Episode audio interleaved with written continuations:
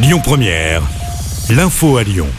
Bonsoir à toutes et à tous. Dans l'actualité, pour la fête d'Halloween, le préfet du Rhône a pris un ensemble de mesures nécessaires au respect de la tranquillité publique dans le Rhône et la métropole de Lyon.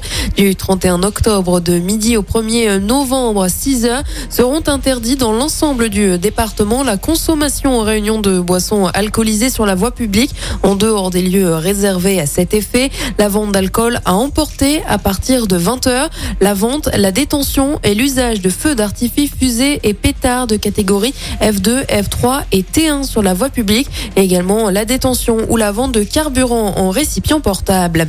La 89 de nouveau accessible au niveau du tunnel de Violet. L'autoroute était coupée ce matin dans les deux sens de circulation de la sortie numéro 34 de Tarare Centre en direction de Bordeaux et la numéro 33 de Balbini en direction de Lyon. En cause, les pompiers sont intervenus pour un véhicule en feu. L'actualité, c'est également Emmanuel Macron qui a reçu 300 pompiers à l'Elysée aujourd'hui.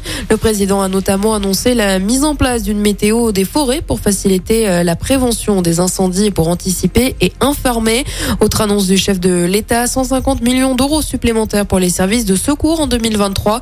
Emmanuel Macron prévoit également d'avoir plus de Canadair. Il devrait passer de 12 à 16 d'ici 2027.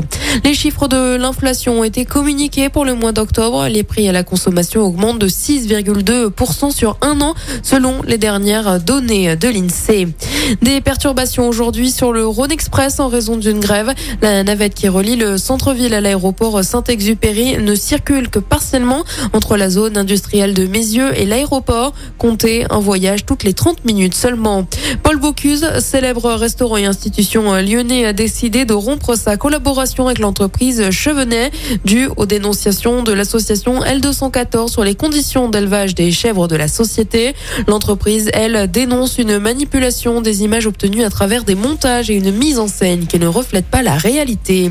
Un mot de sport en football. Les joueurs de l'Olympique lyonnais joueront euh, dimanche soir contre Lille au Groupama Stadium en match de clôture de la 13e journée de Ligue 1. Le coup d'envoi, c'est à 20h45. Un mot de basket également. L'Asvel joue ce soir en Euroleague à l'Astrobal face aux Espagnols de Basconia. Le coup d'envoi, c'est à 20h.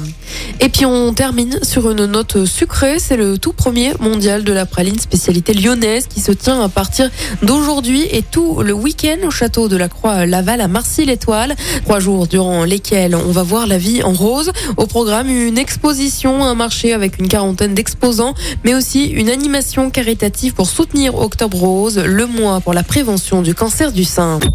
Écoutez votre radio Lyon Première en direct sur l'application Lyon Première, lyonpremière.fr et bien sûr à Lyon sur 90.2 FM et en DAB+. Lyon Première